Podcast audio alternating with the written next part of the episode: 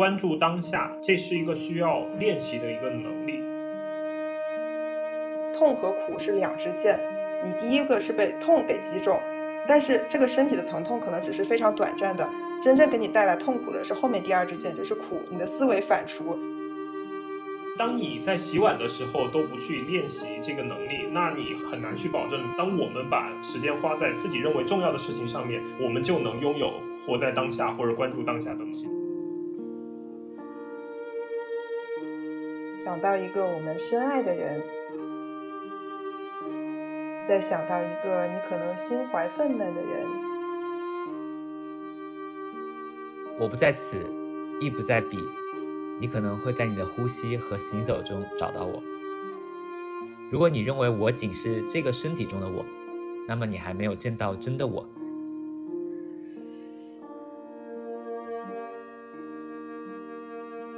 欢迎大家收听《木有如此》，《木有如此》是一档由讣告出发，介绍逝者的平凡与不凡，给我们人生启发的播客节目。我是主播 Colin，我是主播 Sheldon。然后我们今天很开心的又和我们第十期卢凯彤那期的嘉宾小 B 远程连线一起录制关于异性禅师的这一期。我其实最近回去听卢凯彤那期，我觉得好有意思啊，因为在最后的结尾的时候，我有说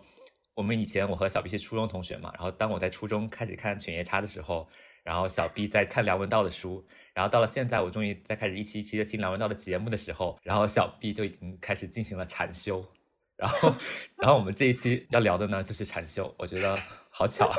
我们在努力跟随和追赶小 B 是吗？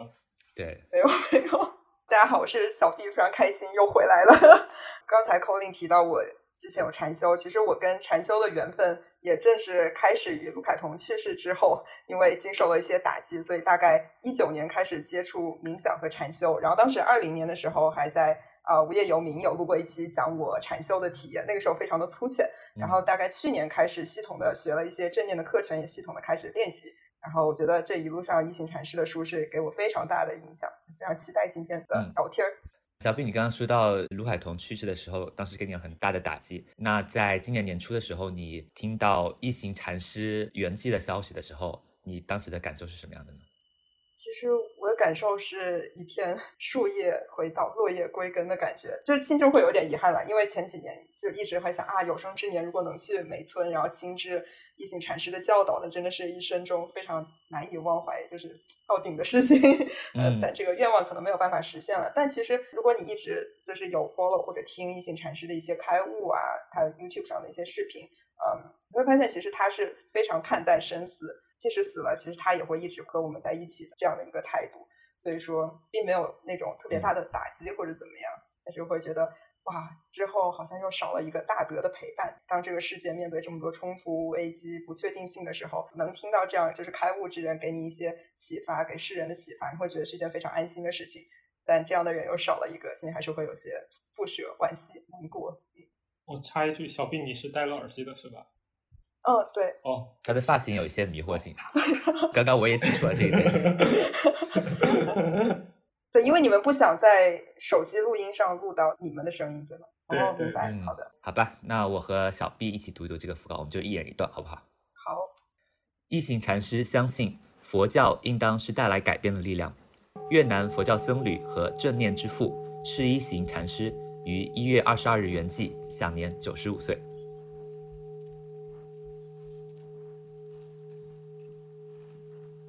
西方世界的想象中，和尚代表着超凡脱俗。一位和尚要么静静地坐在他的寺庙里，要么就在一个修剪整齐的花园里，安静地坐在一棵树下，沉浸在对浩瀚内在的思索中。一小碗水，一小碗米饭，就足以维持他的生活。他的日子以轻柔的钟锣声为标志。他给地球带来的干扰，不过于一片落叶或消散的云。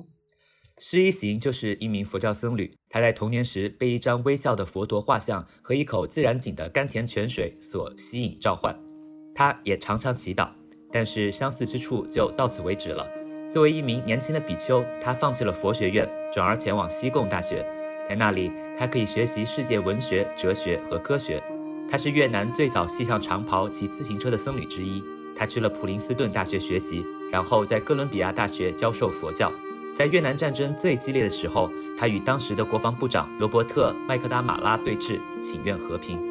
当时的照片里，在高大的美国人中，他显得十分渺小，下巴紧闭，双臂交叉，目光坚定。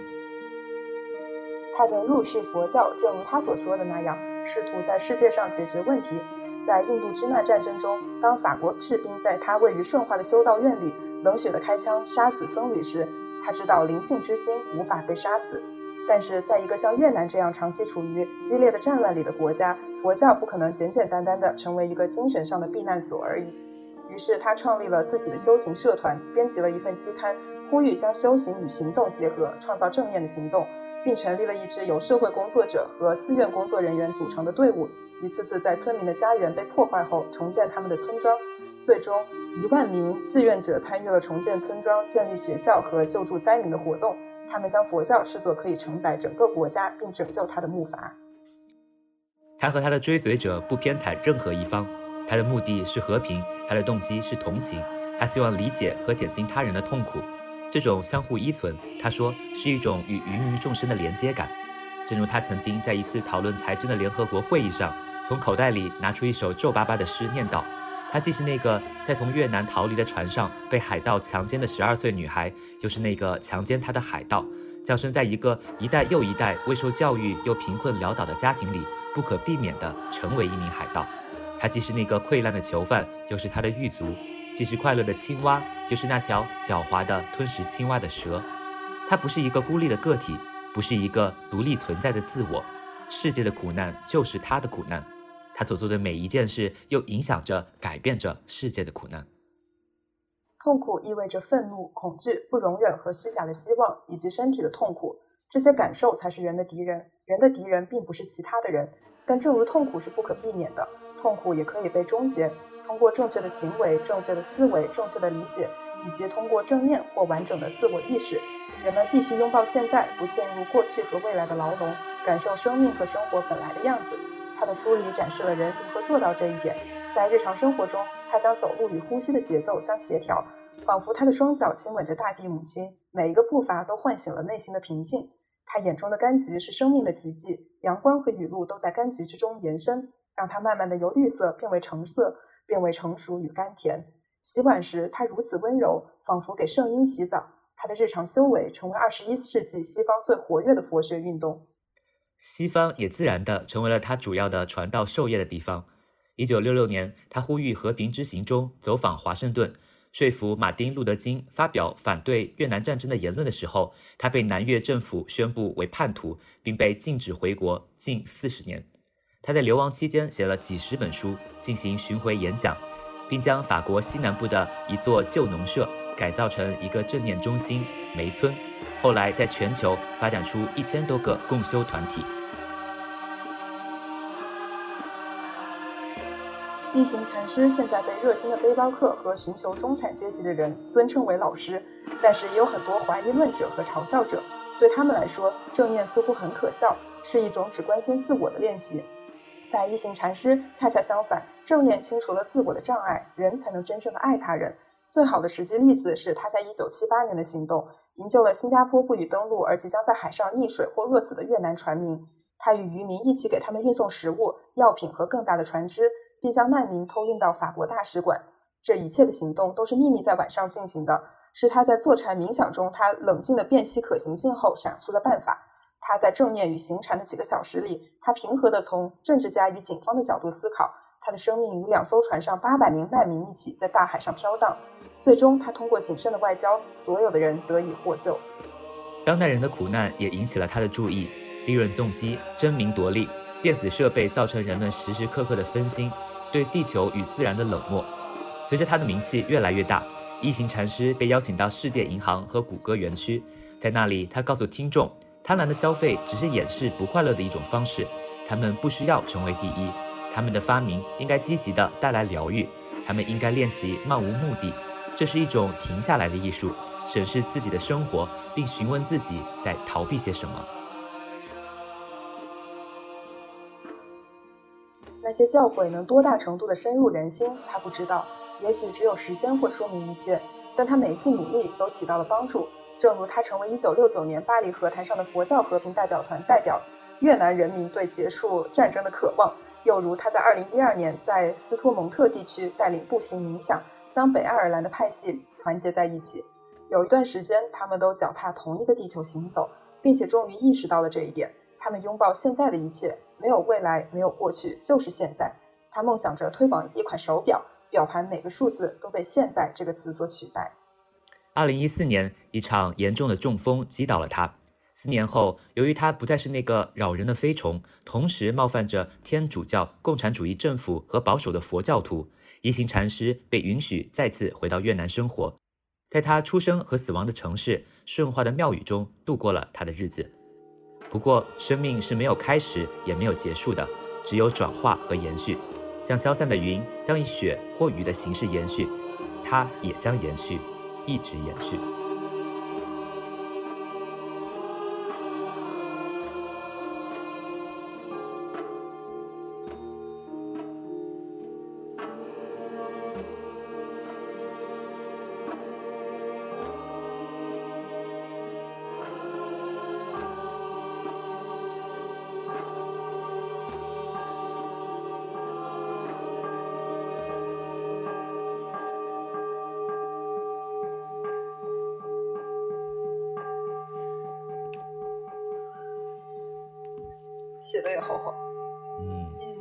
其实我觉得他写的东西很多都可能是我们待会儿会聊到的一些东西。嗯，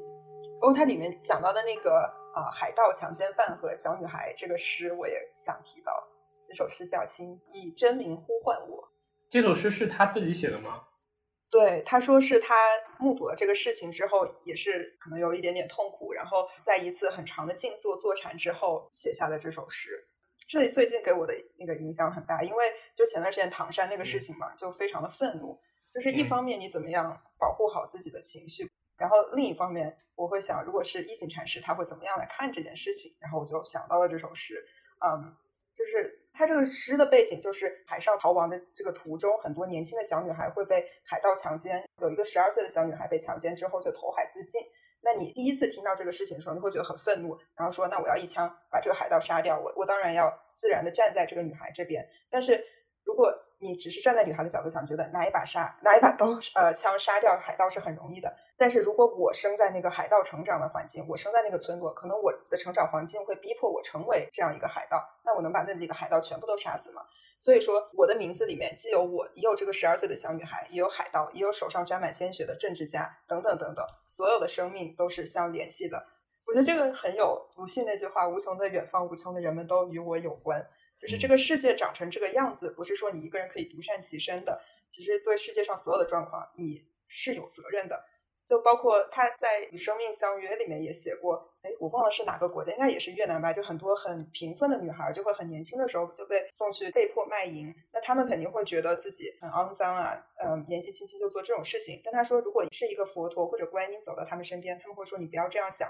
你落到这样的境地，一定是有人那样的活着。而那样的活着，可能就是身处优渥环境而出生的女孩子。那这样的女孩子，你不要觉得我有现在这个生活是非常理所应当的，可以和这些卖淫的女孩划清界限。这只是因为你在无知之幕之下生在了这个优渥的家庭，仅此而已。所以用现在流行的话来说，就是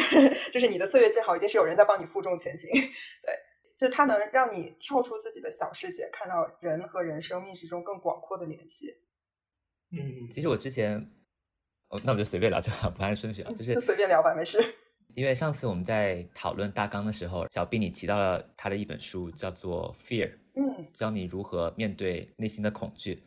然后当时我就有跟你提到说，我现在内心最大的恐惧就是在纽约乘坐地铁，每一班地铁车厢里面都会看到一个或多个的流浪汉，感觉走过你旁边的时候都随时会伤害你。还有美国一直就会有枪击案，然后很多很多无辜的生命就被结束这样的事情。然后我当时有跟你提到说，我现在最大的恐惧就是这个。呃，我有看他的那本书，他有提到说，很多时候解决危险的方式并不是在人的外部寻找答案，有的时候你可能寻找答案的方式是要从人的内心。很多人他做出伤害别人的举动的原因，是因为他自己觉得受到了威胁，他处于一种应激反应，才会做出伤害他人的举动。但是如果说你给你的旁边的人，给你身边的人，或者是给这些有可能对你造成危险的人，释放出一种善意，让他们觉得在你的周围，在这个环境里，他们是可以被理解、他们是没有受到威胁的，很可能这样的悲剧就不会发生。然后我也就尝试的幻想，我也不知道这样的情况会不会真实的按我想象的发生。就是如果说在地铁里面我遇到流浪汉，然后我可不可以就是像他说到这样跟他说，你不要去做这种事情，真的吗？不要去做这种事情，真的吗？真的不要去做这种事情。我觉得 保护好自己。对，我觉得还是保护好自己，还是贯彻你之前胆小怕事的那个原则，就是遇到任何的异样，然后让你觉得任何的危险感的时候，就扭头就走。不要去认为觉得这个东西它是需要得到你的一句肯定或者是一句任何的话语，他其实根本不想和你说话，他只是想发泄他心目中的愤怒。那如果不是你，可能是遇到一个比较胖的女生或者是一个黑人是什么？所以，当我们处于一种确实你没有办法判断是危险还是不危险的情况，我觉得保持警惕。嗯，其实那个一行禅师里面经常说到一个词语叫保持觉知。在我的理解里面，就是你要对万事万物，对到底当下是安全的还是不安全的，都要有觉知，而不是麻木，而不是那种思维就飞到外面去了，而不是去关注到当下。大五人格里面有一个呃特质叫神经质，而这个神经质里面可能包括焦虑、包括紧张、包括胆小，但它有好有坏。它坏的地方就是它会让你莫名的焦虑，过多的去把自己的很多关注点和担心给前置了。本来有可能这件事情发生的概率很小，但是你特别担心它，但它好处就在于是说，它会让你更加谨慎，去远离危险。对于我来说，我觉得恐惧这件事情，你真的需要把它辩证来看，它有好处也有坏处，就看你怎么去处理它。我知道恐惧当然有好处啊，那你怎么克服因为恐惧甚至都很惧怕走进地铁车厢里这样的状态呢？这是我想在他的书里想寻找的答案。然后小 B 你怎么看这一点呢？其实我觉得，呃，正念真的可以。帮到你这一点，恐惧它是我们万千个情绪之一。那其实所有的情绪都是有好有坏，或者说它是中性的。就是恐惧是一个是非常正常的心理反应，它甚至是帮助我们人类在我们可能还是在狩猎年代，让我们存活下来一个非常强的心理机制。如果你没有一朝被蛇咬，十年怕井绳这个防御机制的话，可能人类早就灭绝了。但是这种让我们不断进化的这种防御或者思维机制，放到现在这个已经相比于丛林狩猎年代安全。几万倍的环境里面，但它这个机制依然存在，于是就会导致你脑子里面很容易因为一点点细微的信息或者环境，然后开始恐惧反应。你的基因里面自带的这个原始反应，战斗、逃跑、僵住，然后就开始一直在起作用。但其实他们在当代现在这个安全的环境里面，只会给你带来困扰，并不会真的帮你生存。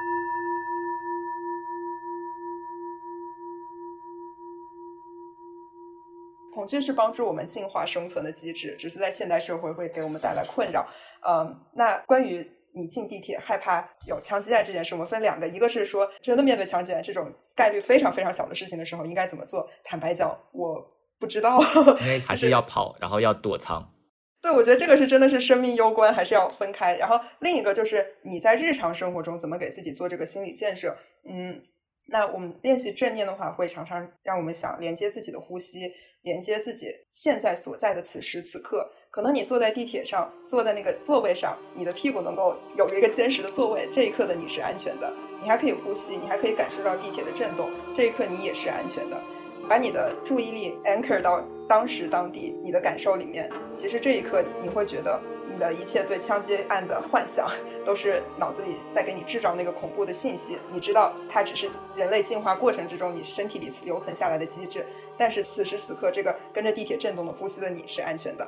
那我前段时间正好听 Tara Brach，就是也是。美国一个禅修大师，他会定期在 YouTube 上上传一些影片，然后根据时事来发表一些安抚大家心情啊，或者是做一些开示。他也是说，现在这个社会就是叫 collective fear，可能你的社会环境都萦绕着各种各样的不确定性和恐惧。那你能做的事情，可能真的是 take care of yourself and take care of each other。承接自己这个恐惧的情绪，但是知道此刻的我是安全的，此刻的我是可以给自己一些关怀的，并且在你的日常工作生活中，在人和人具体的接触之中表达你的一些爱。其实这些具体的和人的连接和行动，能给你带来一些安全感。我觉得说的很好，嗯，但是我觉得现在大家面对恐惧的方法，或者是面对仇恨的方法，就是以仇恨进行反应。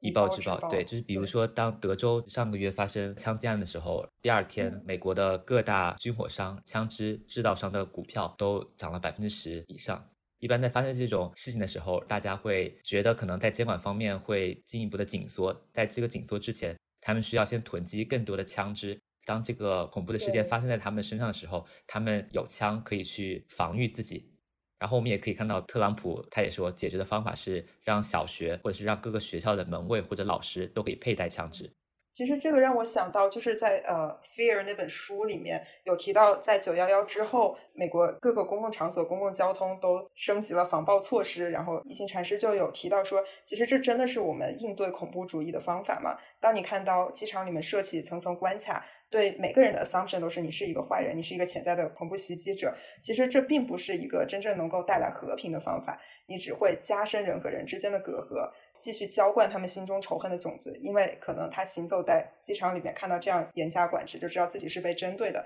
那可能从根源上，他们内心的问题并没有被解决。那一个非常美好的愿景，就是怎么样通过正念，通过入世的佛教来转化人们心中仇恨的种子，因为他相信你的内心可能既有仇恨的一面，也会有美好的一面。但这个转化是可以实现的，当然它可能需要非常非常长的时间以及大量的推广正念的工作，但这个是他在书中有提到的愿景。嗯，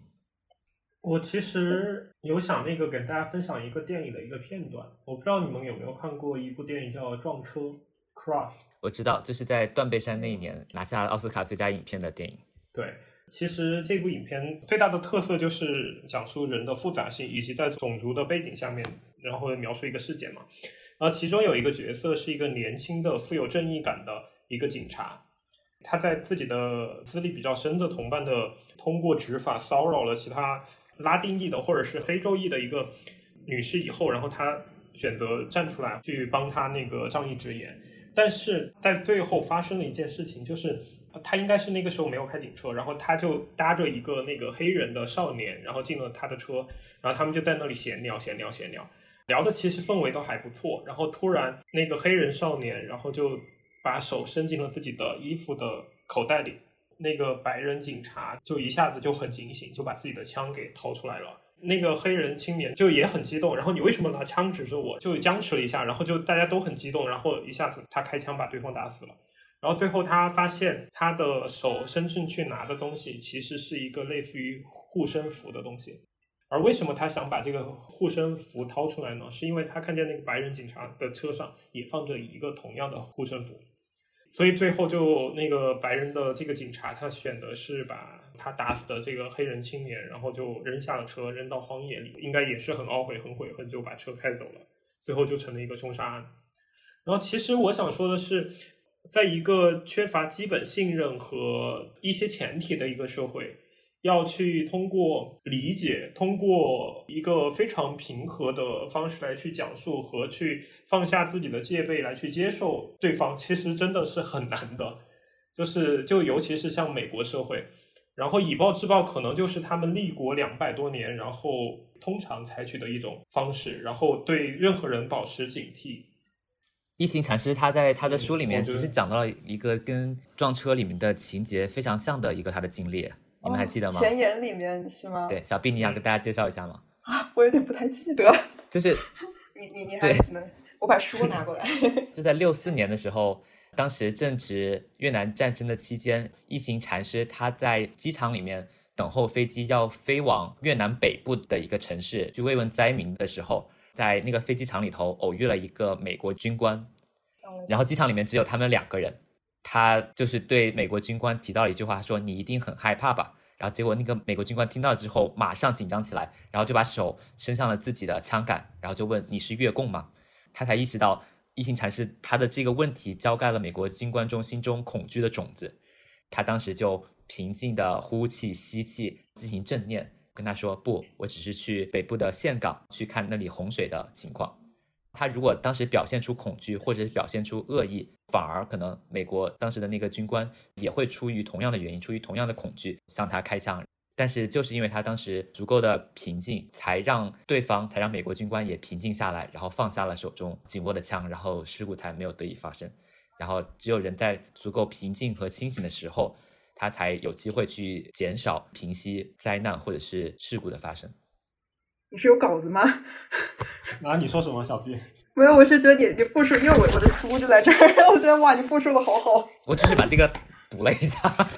哦大概 OK 选选一两句呃读了一下。OK 对，但是但是这个故事让我真的印象非常的深，印象很深，是跟我分享的故事那个也很像，这个剧情就是同样的遇到一个相互极度不信任、相互猜忌，然后甚至一触即发会威胁生命的一个场景，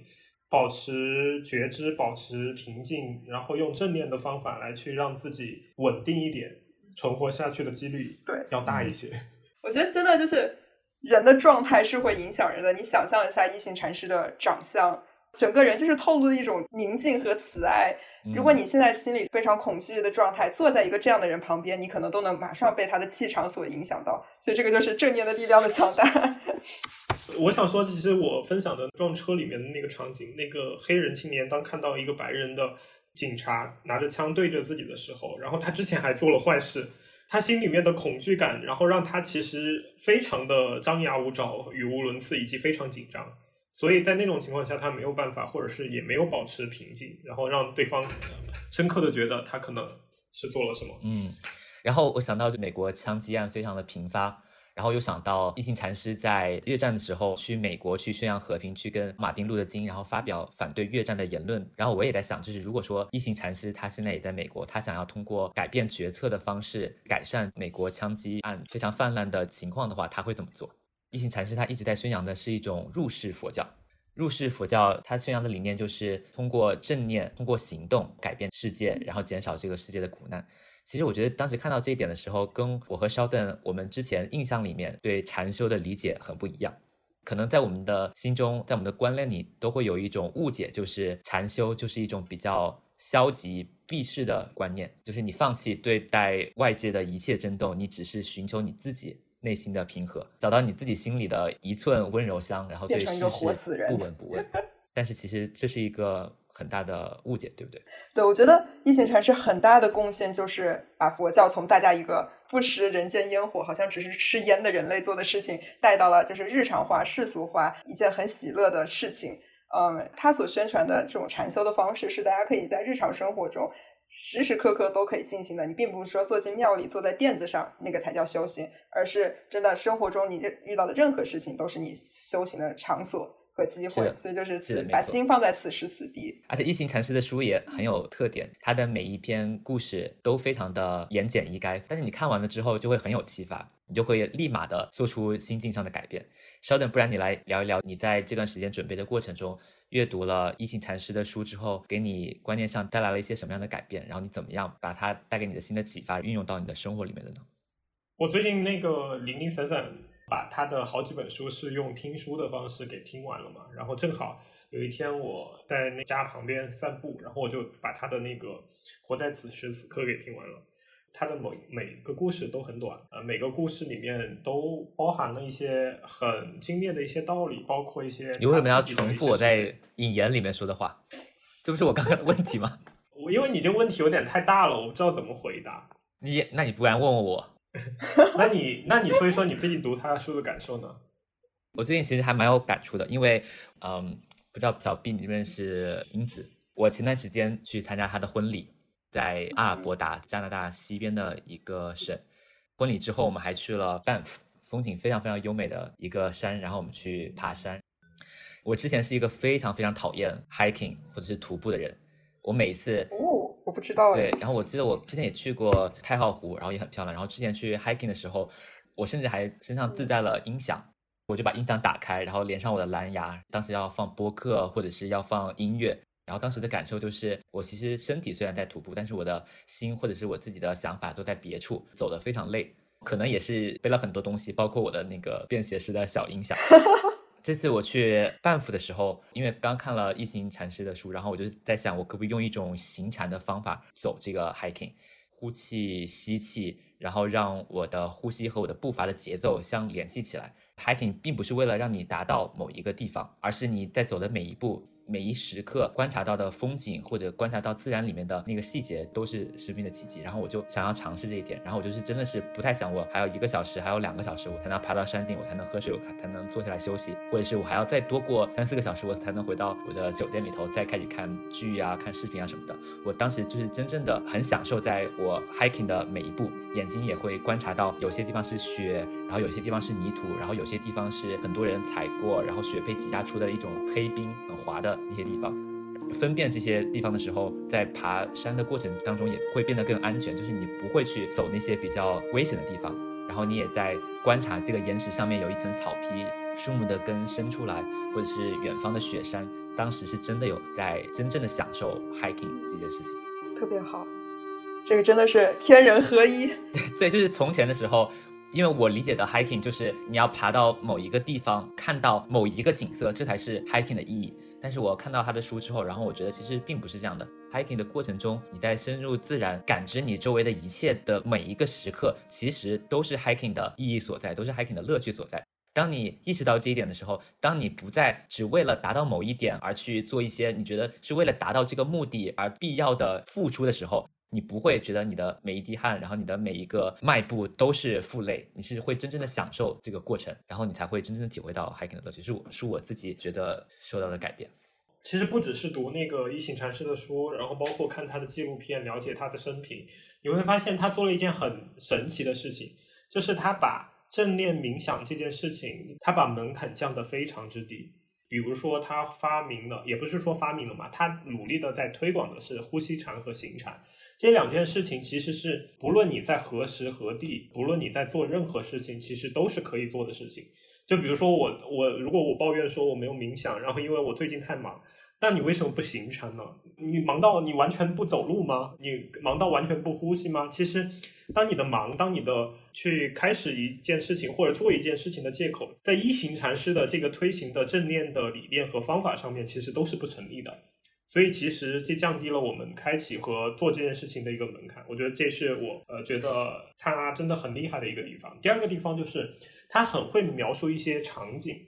就包括吃柑橘，我们要要觉知自己是在吃这个柑橘，而不是说我要赶快吃完然后去做任何事情，而是要感受这个柑橘。除了感受它的味道，还要感受它在你手里的触感，然后把它剥开。还有就是比如说我在洗碗。我们通常是觉得洗碗这种时间是浪费我们生命的，会压榨我们去做，比如说在我们看来是有意义的事情，比如说看书，比如说学习，比如说和家人在一起，然后度过其他时光。然后在我们看来，可能这种时间花在其他上面会更加优质。但是他告诉你说，我们就算是洗碗，也应该好好的洗碗，也应该好好的觉知我们在洗碗这件事情，而不是说去考虑说我洗了碗马上要干什么。因为你在做洗碗这件事的时候，你的思绪在想你下一个要做的事情。当你在做下一件事情的时候，你的思绪难道不会想，比如说你现在正在跟家人共度时光，在陪你的孩子玩，你不会再想到下一步，我明天去工作的时候我要怎么做，然后我后天我去旅行的时候我要怎么安排？你永远的都和你当时处的那个时刻是脱离开来的，你永远没有办法真正的享受你生活的那一刻。只有你把你的思绪拉回来，拉回到你做的每一件事情上，你的工作的时候，你与家人玩耍的时候。或者是到了你在洗碗的那个当下，你才有办法去真正享受你的生活，而并不是为了一个你幻想中的某一个片段而放弃掉你经历的每一个时时刻刻的生命或者人生。换一句话说，会不会觉得其实一行禅师并不是在告诉我们说洗碗这件事情很重要，所以我们要关注到洗碗这件事情，而是他其实是在告诉我们说，关注当下，这是一个需要练习的一个能力。当你在洗碗的时候都不去练习这个能力，那你很难去保证，比如说，当我们把时间花在自己认为重要的事情上面，我们就能拥有活在当下或者关注当下的能力。是的。所以，真正要做到活在当下、关注当下这件事情，就要公平的去对待我们活着的每一刻，这样我们才真正能够把这个活在当下的人生观和这个方法运用在所有的方面。然后，现在活在当下的我就意识到，我们的这期节目还有一个嘉宾，这期不的就只是我们两个来讲我们自己的故事。对，所以我觉得你们讲的特别好。我们刚刚其实是想跟小 B 非常兴奋的分享阅读了异性禅师的书之后，对我们观念上的改变，然后我们怎么样运用到生活当中。然后其实我们也非常期待的想听异性禅师给你生活中带来的启发。首先，我想夸奖一下肖的，你好有悟性啊！你讲的就是当代正念，就是卡巴金爷爷给他的定义，就是正念就是时时刻刻非评价的觉察，并且需要刻意练习。所以几个重点你都谈到了，而且就是我听你们俩分享，我就会特别兴奋，因为正念有一个原则，就是保持初心，就是你看到事每一件事情，你所经历的每一件事情，都像孩童一般，第一次经历它一般去经历它，去看待它，去体验它。所以就是听到你们两个分享哦，初识正念之后的一些体验，我觉得啊，好激动，好兴奋，这样对，嗯，我自己其实去年开始。呃，我好像上一期也有分享，我有点去年有点抑郁的状况。其实那个就是呃，一个从身体开始，我常常可能有一些。因为一些原因，就是身体不适。那不适了之后呢，我非常容易就开始身体不适，推倒一连串负面想法的多米诺骨牌。可能身体是不是我就想，哎，我这个人怎么这么没用，怎么这么不行？为什么别人都活得好好的，我就活得这么痛苦？然后就会开始想，那我今天的工作又做不完了，明天的事情又做不完了。然后甚至会想，天呐，那我这样下去活着还有什么意义？等等等等，就是一个非常负面的深渊。当然，我先是经过了一些身体调整之后，我觉得我身体好一些了，就开始比较系统的来学习正念。那在这种比较系统的正念课上，你每天可能要花半个小时到一个小时的时间做各种各样的练习，比如说身体扫描啊、静坐啊，然后呼吸觉察等等。那我可以分享的是，可能这呃大概两个月的课程之后，我自己的感觉是，首先我对我的身体更加敏感了，我更相信它，就是有好的时候也有坏的时候，更加接纳我自己坏的状态。因为就是接受无常这件事情，另一个方面就是身体的痛苦就不会再马上的跳到情绪上的这种痛苦上面。嗯，就是佛家里面会讲，痛和苦是两支箭，就是射箭的箭。你第一个是被痛给击中，但是这个身体的疼痛可能只是非常短暂的，真正给你带来痛苦的是后面第二支箭，就是苦。你的思维反刍，你就一直在想这件事情，然后你的大脑一直会编造一些小剧场，让它变得更加困扰，然后整个像作茧自缚，你被负面的想法给整个包裹住。嗯，那我觉得正念带给我的一个非常大的帮助，就是我知道身体的痛苦只是身体而已，我可以非常心安理得的和我的头痛待着，和我心跳加快待着，但不会马上从这个身体的感觉马上跳到情绪的反刍，然后再不断的深渊跳下去，因为我已经学会了，就是关注当下，关注的是我此刻的身体感觉。嗯，这个是我一个特别特别大的变化。那另一个呢，就是怎么样从情绪到想法。其实我们有的时候特别容易，呃，从一个想法马上跳到下一个想法，再跳到下一个，跳到下一个。呃，举一个比较现实的场景，你可能只是看到老板那个脸今天有点冷漠，然后你可能马上想啊，是不是我做错了什么？哎，我会不会工作保不住了？等等等，你就会一直想下去。但是你回头回到此时此刻，只是老板的脸有一点点冷漠，可能他今天早上和他的伴侣吵架了，或者在他来的路上被狗咬了一下之类的。呃，但你会学会觉察到，哎，我现在有这个情绪了，我看到老板是这个样子，我好像心中兴起了一点点恐惧，或者说害怕。那我会觉察到这个害怕是从什么升起的？我能不能先和这个害怕待一会儿？然后就是不要用自己接下来的思想去喂养这个害怕，让它一直扩大扩大，占据你的整个想法和身体。我觉得这这两点真的是让我特别受益的地方。然后在我的日常生活里面，我自己的感觉是练习了很多行禅，这之后我会发现我特别享受自己和自己待着，然后就或者是啊，在我河边的树林里面走一走啊，这样我会觉得对于自己的生活在邀请什么进入自己的生活更加敏感。就以前你可能闲碎的时间，你就说啊，听听 podcast，看看滑滑手机。然后我现在就本能的就不太想做这些事情，就很想就去河边走一走啊之类的。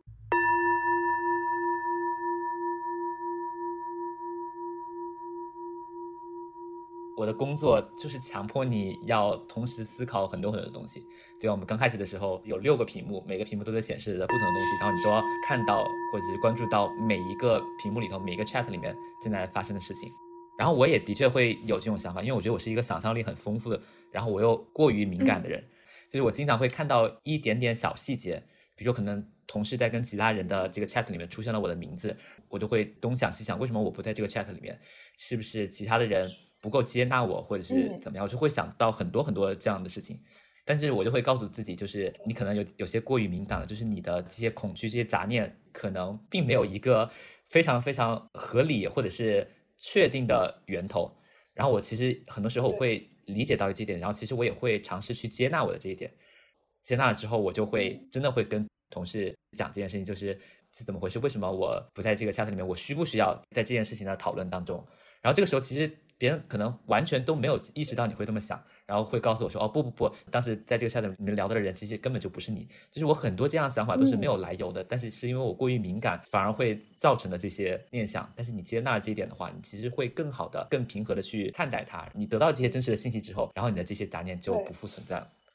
对。特别好的觉察，因为很多人可能他就自动导航，就顺着这个愤怒的情绪，可能用你这个场景，愤怒的情绪就这么下去了，可能马上就开始。呃，指责攻击自己的同事，然后也开始攻击自己。但是你能很快觉察到自己这个情绪，然后反求诸己的说：“哎，我为什么会升起这个情绪？它反映了我现在有什么没有被满足的欲望或者期待，或者是我对人有不切实际的期待。所以，他我看到这样一件事情会激起我心里的情绪。你这个觉察会导入你更向内看，然后在源头上解决你的情绪，而不是任由它就是喂养大，然后发泄下去。”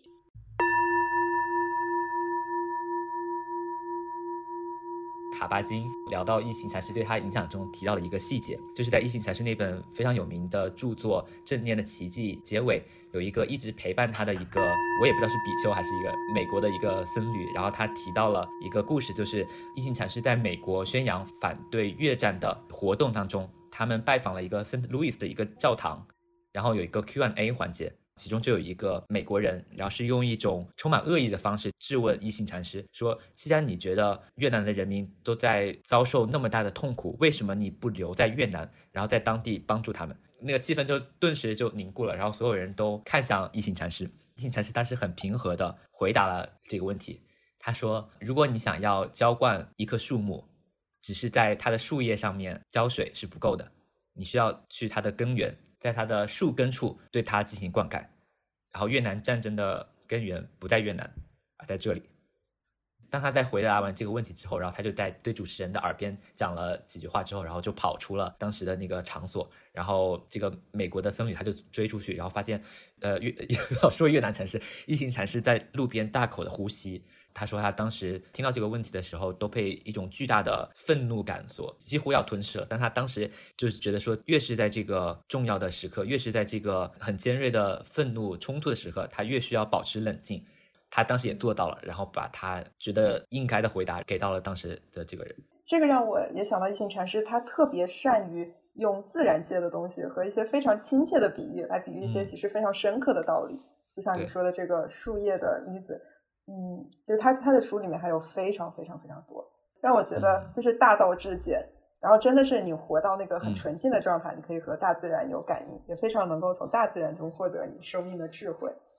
刚刚的这个故事，如果要做一个收尾的话，就是当我们自己遭遇到非常巨大的痛苦或者愤怒的情绪的时候，其实我们愈发的需要保持克制，保持冷静。因为可能你用愤怒，或者是你用讽刺，用一种激烈的方式回应，你反而会让这件事情变得更加糟糕。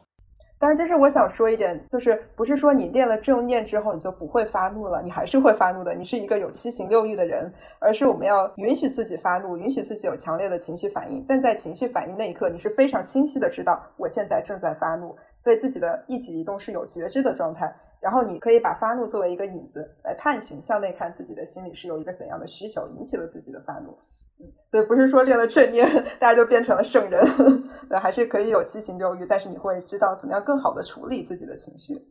就是因为有些时候情绪它没有用，一行禅师他其实就是想到美国，然后宣扬和平。唤起大家的反越战的这样一个情绪和认知，能够从根源上，能够从在美国的国土上，能够形成这样的舆论，能够有利于早日争取把战争结束。但是如果他在美国人的场地上面和持不同想法的人对骂，对于这他来说，其实可能带不来任何真正的帮助。然后，然后，其实我还想问一个问题，就是我可能有一些思考，但是可能也想听听你们的想法，就是在很多人看来。冥想或者正念这个东西，它多多少少带有一点宗教的色彩，或者是有一点点非自然的色彩，呃，或者是说更多的是关注到内心的平和、内心的平静，然后解决的是自己的问题。但是其实我们人类的苦难，并不是关注内心、反求诸己就能够解决的。比如说，你有财务问题，你就需要去解决财务问题；如果你有职场上的问题，你就需要解决职场上的问题。你要反对战争，你就真的要践行去反战的这件事情。你要救助苦难，那你就真的要去救助苦难。所以，当很多人去盛行一个正念，或者是只是把正念当做一种寻求内心平静，然后自我修炼的一个工具的时候，就会有质疑的声音，是觉得正念和冥想这件事情会不会太小了，太追求自我了，而不是真正的去关注到问题本身，去解决你所面临的问题。我这是一个疑问，大家可以发表一下自己的想法。我会觉得，首先我的亲身经历是在我开始练习。正念之前，我整个人是一个就是抑郁的状态吧，其实也没有什么力气去解决自己，真的是解决自己的问题。正念真的是一个救生筏，在那个时候，至少让我接纳了我自己，也养足了一些力气，让我至少能够去面对生活中的很多困难和痛苦。嗯，那再讲到它到底是一个入世还是一个出世的东西，让我们看看一行禅师做的事情，可能他的正念就是一场革命了。嗯。所以我反而会觉得，现代人缺的很多时候是他们太不够爱自己了，或者说你一直在向外看、向外求的时候，你自己的内心是一个很空虚、耗竭的状态。在这个状态下，你是没有办法去解决你现实中的问题的。然后另一个面向就是说，你刚才说到可能财务问题、工作问题，那有的时候另一个问题是，他这个真的是问题吗？还是说你觉得你自己走的不够高，挣的不够多？这个是真的现实问题，说你走的不够高，挣的不够多，还是你内心的欲望和匮乏，让你觉得我要继续往上走，我要追逐更多的钱和利。其实你做了一些这种内心的功课之后，再来看曾经那些束缚你的外在的东西，你可能已经有不同的看法了。然后在最后说到，你可能会想正念怎么样能帮助我们解决社会问题。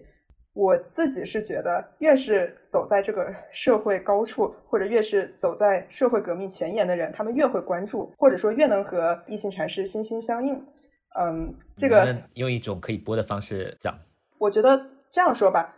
我们回到最早说到一行禅师提倡的 interbeing 的概念，互即互入。他相信你中有我，我中有你。其实正念是让我们看到。我们和万事万物的连接，看到宇宙之中互相的映照。其实你在修行正念的过程中，你会对人间的苦难都会更为敏感。那这个会不会让你心里会想做一些什么？其实我会觉得正念是一个让人更加有力量的东西。第一，它会让你知道本自具足，就是我自己作为一个存在，就是一个大自然的奇迹。我内心有我需要生存所需要的所有的东西，那么你就会不会对外在的东西有那么多的执念一般的追求了。那另一方面，就是你对人间的苦难有了更多的同情或者同感心。那其实这种与生俱来的这种感情，会促使你去做一些事情。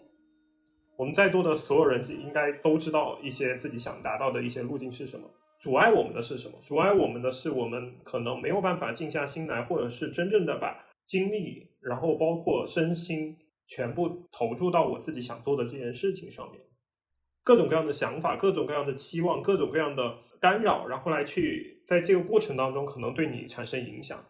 而正念这个东西呢，为什么我会觉得它其实是有帮助的？有帮助的地方就是在于是说，我们在这种不断的干扰、不断的去阻碍或者是相互影响的过程当中，我们还能够走一条相对来说不受干扰，或者是说能够保持觉知的一条路。呃，刚才一行禅师的例子，我的想法是我就是要反战，而我一定要结合和组织更多的去盟友或者是美国的群众来认识这个问题，以及来参与到我们要反对越战这件事情当中。那我对于一部分人的呃，他对于越南战争这件事情的愚蠢的言论，他就不应该影响到我去践行我真正认为做的这件重要的事情上面。所以我觉得正念。保持自我，保持觉知，它的作用就是来去理清楚错综复杂的事情，以及真正去关注到重要的事情，然后用自己的专注力和勤奋来去把它给解决。这是我自己对这个事情的理解哈。但是可能就像那个 Colin 说的，正念没有办法去解决其他问题，但是正念可以在我们要去解决其他问题的时候，让我们更加专注。嗯，我们之前其实有做一期是关于德克勒克的，在南非的转型的过程当中，如果说你没有办法在历史的进程当中，不仅看到自己，也看到对方的话，你很难用一种能够得以平衡的方式来解决你们当时面对的问题。就是如果说你没有办法给失败者他们也予以他们应有的保护的话，这些失败者就不会在一个他们可以接受的范围内和你站在一起，共同的构建这个转型的社会。就是你不仅是你自己，对吧？你不仅是南非的国民党，你也是非国大。正念它这一点也很有意义，就是你不仅仅是你自己而已，你是宇宙万物，然后对方也是。对，嗯，我是由非我组成的。呃，稍等，你刚刚问题中其实有很多东西，就是我们每个人可能都在经历的焦虑，对吧？买房、结婚，然后赚钱、升职等等等等。然后其实我们也会发现，就是伴随着大家的焦虑，正念或者是冥想，也在中产阶级或者是在不仅是在美国，在国内也处于一个兴起的这个过程当中。还挺想问一下小 B 的，就是你是怎么样看正念的商业化的这件事情？有商业化吗？我不知道哎。就是就是这些训练营可能都要收钱了之类的。首先收钱是正常的吧？首先卡巴金拜拜创立的这个 MBSR 就是正念减压，它就是一个非常系统的科学的八周课程，然后老师都是受过至少三五年的培训才能来提供这种专业的指导。当然，确实现在很多就是打着冥想正念的旗号，然后做的一些可能比较简单的训练营啊，或者是 App 这种也蛮鱼龙混杂的。会良莠不齐，对的，对的。然后我自己是觉得，在正念的路上有一个自己活出正念的老师很重要，所以这个东西挺看缘分的，就是需要你接触一些老师，看哪个老师的让你觉得风格非常合适，让你觉得感觉非常好，让你觉得啊，我想变成他这样的生活状态，然后跟着这样的老师去学习，会稍微靠谱一点。但讲讲真，就是所谓商业化什么，这个我不是很了解。嗯。但其实确实是挺火爆的。我我一直关注微信上面一个就是武汉那种吃喝玩乐类型的账号，最近他们都推了一篇文章，就讲武汉正念风行。我就哇哦，都都已经这样了吗？对，而且上次那个节目不是好像看理想他们也有在筹备一个关于正念的节目，我还蛮期待的。哇，现在真是，而且好多人就开始打广告说教你变成正念老师啊，速成啊，就是我是不相信的。我觉得可能还有一方面，确实。就是我们呃那个上一期那个小丁一起录的那个节目，就是万物解体，中心难以维系。现在就是处于这种状态下，其实个人对于历史洪流，包括一些大的局势，然后对于我们身边生活的影响，会发现个人能够发挥的作用和能够去做的事情越来越少。那面对这种越来越紧张、越来越严峻的一个外部环境的话，其实很多人确实。回归到关注本内心，可能是一个解决方案吧。嗯，对，但其实也挺好。我觉得在这种大环境下面，回归内心，照顾安顿好自己的内心，可能是等这个历史的洪流又在往上走的时候，是在为那个时候再蓄一些力量。希望是这样。我觉得，嗯，是这样。I have a doggy and 有一个小女孩问一行禅师说：“我的小狗死去了，我非常的难过。”小 B，你给我们介绍一下这个故事。就是一行禅师非常非常喜欢用云做譬喻，然后我记得在《Work with Me》里面，他的回答是。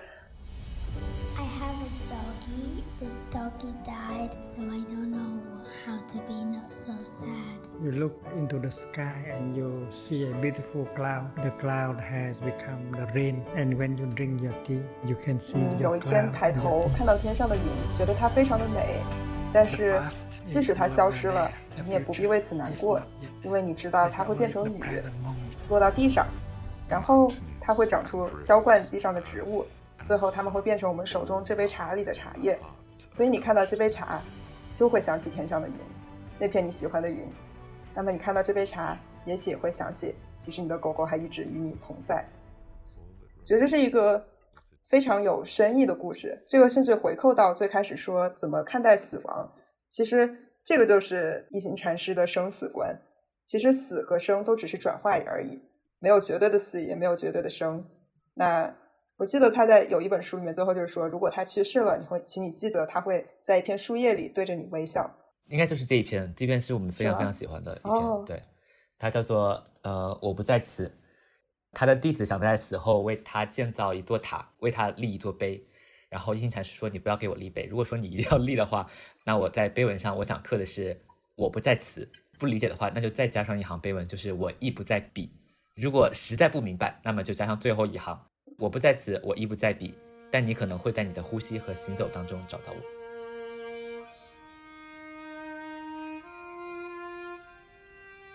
我不在此，亦不在彼。你可能会在你的呼吸和行走中找到我。我的身体会腐坏，但我的行为是我的延续。如果你认为我仅是这个身体中的我，那么你还没有见到真的我。当你看着我的朋友时，你便看到了我的延续；当你见到某人心怀慈悲的行走时，你便知道他是我的延续。我不明白为何我们必须说我将死去，因为我已能从你、从他、从后人之中见到我自己。云朵即便不在，也会以雪或雨的形式延续。一朵云是不可能死去的，它可以变成雨或冰，但它不可能化为乌有。云朵不需要拥有灵魂才能延续。没有开始，也没有结局。我永远不会死去，我的身体将会腐坏，但这并未意味着我的死亡。我将延续，一直延续。哇！我才发现这个是跟讣告的那个结尾是一样的呀。其实我们也是一行禅师的延续。嗯，当我们在谈论、散播着他的思想，并且把他的教导践行在自己的生活中，我们也在延续他。而且，我我一直觉得，是生而为人最大的恐惧，可能就是对死亡的恐惧。这件事情是你与生俱来，并且你每当你想到它，可能就会对你的心情造成影响，并且这种恐惧会指导你生活中一些没有意识的行动。但是带着异性禅师这样的生死观，其实你已经打破了这个人最本源的恐惧了。那你真的可以向死而生，想好怎么样不带遗憾的这样活着。做这个播客，其实我们最开始的想法也是这样，就是这些逝者，他们从这个意义上来说，他们是不会死去的。就是我们在诉说着他们的故事，他们的经历，然后他们的想法也在我们的生活，在我们的生命中不断的延续。就是我经常会觉得我的工作没有意义，然后很痛苦的时候，然后我就会想到音乐剧大师桑德海姆，他的创作就是一步接着一步，他不在乎每一部作品的结果好或者坏，他觉得更重要的是对下一步进行的创作，去不断的去挑战一个新的领域，一个他在世界上还没有见到的东西。又或者是刚刚我们聊到了德克勒克，我都觉得他们的想法和他们的理念或者他们的故事都在我们的生命当中延续着。其实，当你看到当一个人去世了，大家会记得他什么的时候，你对自己的追求也会豁达一些。嗯，就可能你以前会更追求升职加薪或者被外在目标捆挟的一些东西，但是当我们想起这些逝者，我们记得的都是他们的行为、他们的思想、他们这个存在如何感染到我们。我我自己会非常向往，就是用自己的存在能够影响到身边的人，不是说就是做多了不起的事情或者怎么样，而是在这种日常的相处当中，希望大家能留下一些快乐的影子，或者是一些能够有感染力、有灵感这种感觉。我觉得这个是一行禅师让我觉得非常向往，然后自己也想在生活中做到的事情。就是他其实一行禅师他在他的书里面很多次说他提到行禅。光是听书的时候，我是没什么概念的，我就觉得可能就是行禅，就是慢慢的走路嘛。看了纪录片里面的一行禅师带着普通人，然后带着在梅村一起去修行，或者是这些人来走路的时候，我突然觉得有点震撼，就是走路居然能走出这样的一个平和和坚定的力量。当他们在车水马龙、人来人往的纽约。由他的那个一行禅师的弟子带着一些同样的要修行的人，然后就看着穿的就像普通的纽约的上班族的那种穿着，但是是用他们的步伐，用他们走路的方式，用他们的呼吸，用他们像踱步一样的那种方式来走在纽约的大街上的时候，你就会觉得一下子会会被定住，会被震撼到。某种程度上说，如果我是一个。当权者，或者是我是一个强权，我是一个警察。当看着这样一个平静的队伍向我走来的时候，我会有一点害怕。就是我，我不知道你们懂不懂我的那个东西。对对对，我我很很很能理解这种感觉。就是他们每个人面带笑容，走得这么慢，走得那么坚定，他们到底是出于什么目的，在做什么样一件事情，以及会对我产生什么样的影响？一下子我我不知道该做什么，不正常，不知道自己如何自处。对对对。然后他有提到他们去罗马还是梵蒂冈，然后也是在做这样一个行禅的过程当中，警察要去维护秩序，然后帮他们开路什么的，然后也怕那个被比如说信不同信仰的人给侵扰到，然后结果警察也跟着他们用他们这样的方式和步伐去走路，然后就顺带着警察好像也在做了一场这样的一个行禅。我其实还蛮想参与到这样的一个平静的行禅和行走当中的。走，我们一起去梅村禅修。我有一点想，我真的是很想去体验一下。对，然后我是觉得，嗯，很厉害。然后比如说我这两天不是看了一行禅师的相关的书，我就跟同事说，哎，我们中午的时候可以一起出去散散步。然后我带着你们行禅，然后他们就看我的时候就觉得我像个傻子，就没有人会参与到。然后我告诉他行禅的一些要点是什么，他们哎也没有很感兴趣，那就算了吧。其实很难很难，其实正念这个东西，可能大家觉得自己不需要，那就真的可能是不需要，推荐不了。需要契机，就会发现，如果我们自己来讲这些东西，其实很难让身边的人很快接受这些概念。但是一行禅师就是有这种魔力，用生活中的小事情，用自然界的一些现象来做比拟，然后让你很轻松的就接纳了这些。而且注意，我们在今天整个聊天的过程中都没有谈到正念背后的科学原理。但其实卡巴金创办的正念这几十年能有这么大的发展，其实背后是有大量的脑科学和心理学的实验。和研究来做支撑的，嗯，但其实我们完全没有聊到这些，我们也不用拿着科学研究，然后指着别人的眼前说：“你看正念就是这么有效，快来吧，快来吧。”其实真的一行禅师就是用最质朴、最平时，但是我觉得清澈的像泉水一样的语言，然后就让正念就滋润到我们的心田里面，这特别了不起。好的，最后一个环节，好的，哎，可以带冥想是吗？满足我的一个小愿望。我把眼镜取了。对，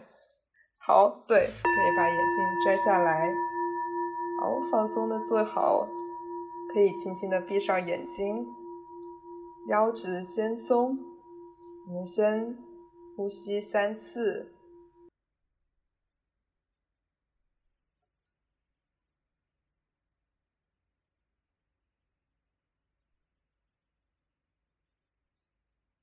好。接下来，你可以跟着我的引导，在心里默念。先祝我们自己平安、健康、幸福、快乐。想到一个我们深爱的人，祝他平安、健康、幸福、快乐。再想到一个你可能心怀愤懑的人，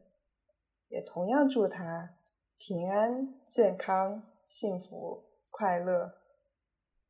最后，我们在想全世界的生灵，祝大家平安、健康、幸福、快乐。好，可以慢慢睁开眼睛。睁开眼睛会有钟的声音，是不是？对，就让你睁开眼睛醒来。因为我特别喜欢这个，它是叫慈心禅。嗯，然后我之前上了一个正念课，每次课后都会就结束的时候就会短短的一分钟带大家做这个，然后就会让你有那种平安健康智慧快乐。是的，我记错了，不好意思。我都是对，应该是平安健康智慧快乐，but it's fine。对，叫慈心禅，就是慈悲的心。我念错了，不好意思。但是这是我现在的祝福，送给你们。对，谢谢小 B。好，今天的节目挺好的。我是觉得，如果没有小 B，我们可能就不会做这一期，因为我们可能就没有办法找到合适的嘉宾。但也是因为你，所以我们两个才会去看和了解这么多和一行禅师和正念相关的东西。我觉得这件事情本身就非常有意义，对我的帮助也很大。哇，那我太开心了！希望你之后生活中还能常常记得他。嗯，好的，谢谢小 B，那我们明年再见。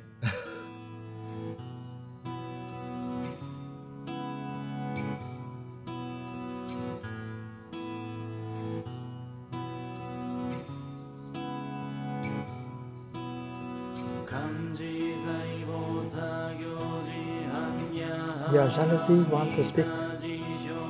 Your fear want to speak. Your anger want to speak. And your mindfulness want to speak also. It's like a group of people and they want to talk at the same time. It happens. Seeing the courageous, solid way that trees prepare for winter helps me appreciate the lessons I've learned.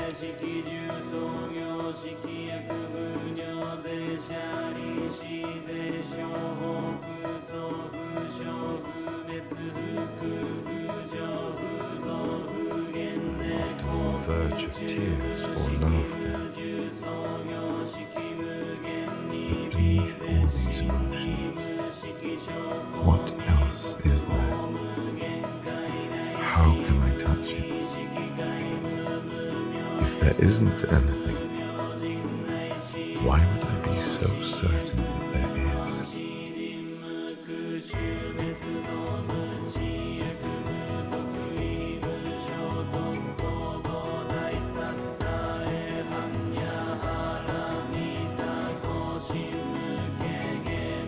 Seeing the courageous, solid way that trees prepare for winter helps me appreciate the lessons I've learned.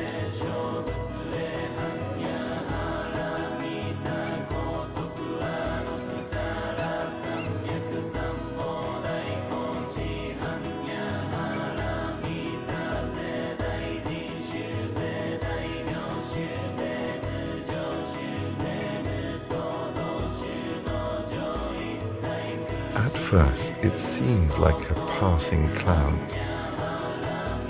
But after several hours, I began to feel my body turning to smoke and floating away.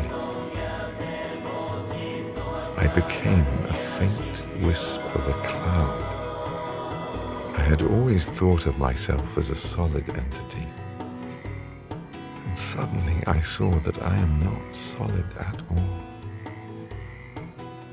Saw that the entity I had taken to be me was really a fabrication. My true nature, I realized, was much more real, both uglier and more beautiful than I could ever have imagined.